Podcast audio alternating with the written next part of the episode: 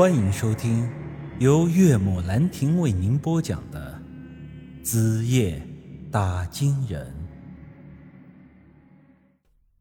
我把汤端到了他的面前，说道：“啊，是这样的，这汤是妈刚才偷偷熬的，姐姐他们都不知道。”嗯，为什么要偷偷熬汤呢？因为这个汤有些特殊。不方便让人知道，爸妈年纪大了，一直盼望着抱孙子。这汤很补的，喝了之后有助于生宝宝。你也知道，咱妈是很保守的，所以这汤才要偷偷的熬。你就喝了吧，不要辜负咱妈的一片苦心。于书瑶低下头，脸颊上微微有些泛红。喝了就能生宝宝吗？这好像不是我一个人的事儿。我有些尴尬的咳嗽了一声。嗯，那个，呃，我好像忘记洗脸了，我去去就回。汤我放桌上了。我红着脸走出了房间，心中不停的默念：“陈宇，你一定要镇定，最后时刻了，千万不要破了防线。”我坐在院子外的井边，对着月亮发呆。我不担心于书瑶不去碰那汤，因为根据刚才于玉文的表现，我知道耗子精是抵御不了龙虎汤的诱惑的。现在害怕的是，待会儿要怎么样面对于书瑶的死状呢？都说一夜夫妻百日恩，我和他在同一张床上睡了三个晚上，虽然没有夫妻之实，但他终究。还是我的妻子。待会儿我要做的是给她收尸。我在外面足足等了二十多分钟，回到房间的时候，于书瑶已经睡了，桌上的碗里也空了。我叹了口气，静静的在她的旁边躺下，关了灯。我这一夜没睡，等的就是。那一刻的到来，屋外时不时的传来了大山叔打金的声音。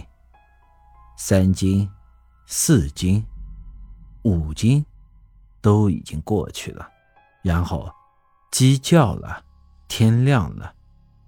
奇怪的是，我身边的于书瑶这一夜却是一点反应都没有。这时，我想着，是不是因为于书瑶喝的汤不多，所以反应才没有于玉文那么激烈？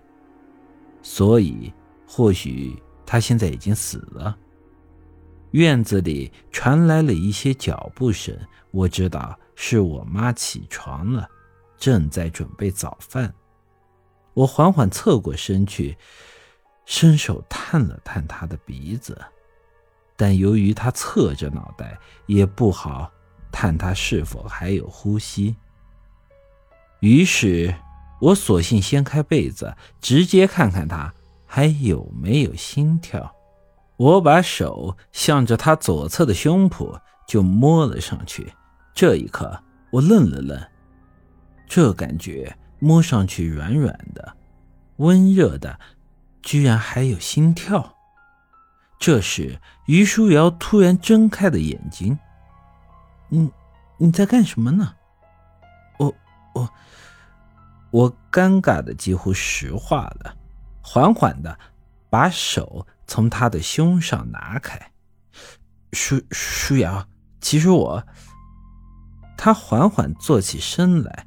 “怎么？你想要和我生宝宝了吗？”“不，不是书瑶。”你听我解释，我刚才其实是……妈呀，手都摸到人家胸脯上了，这还能解释得清楚吗？这时候，我脑子里变作了一团乱麻，我甚至都没有心思去思考他为什么喝完龙虎汤之后还能活着。我慌忙走出房间，用冷水洗了把脸，心里渐渐平静了下来。难道他不是耗子精，还是说大山说的龙虎汤出问题了？吃过早饭，四姐准备要回余家。由于于书瑶没事我和大山叔的计划也没成，所以这时候也没办法跟四姐摊牌。四姐对我说道：“小雨啊，你去收拾一下，换身体面的衣服，待会儿你带着舒瑶跟姐一起去余家。这回该你带着舒瑶回门了。”我当即想到，杀了人家儿子。这时候要是再去那耗子窝，那不就是茅厕里点灯，找死吗？不行，我不能去余家。不仅我不能去，四姐也不能去。于玉文一死，那对老东西知道真相后，一定是对我恨之入骨，很有可能把愤怒发泄到我四姐身上。我吞吞吐吐的说道：“姐，咱们能不去余家吗？”四姐皱了皱眉：“不去余家，那怎么行？按规矩，你昨天就该带着舒瑶回门的，只是因为我恨姐夫，所以才推迟了一天。今天你要是也不去，那你要人家怎么看你啊？”由于这事儿突然。我也没想好应付的对策，就在我绞尽脑汁琢磨的时候，院子外突然传来了一个声音：“小霞，我来接你们了。”本集已经播讲完毕，欢迎您的继续收听。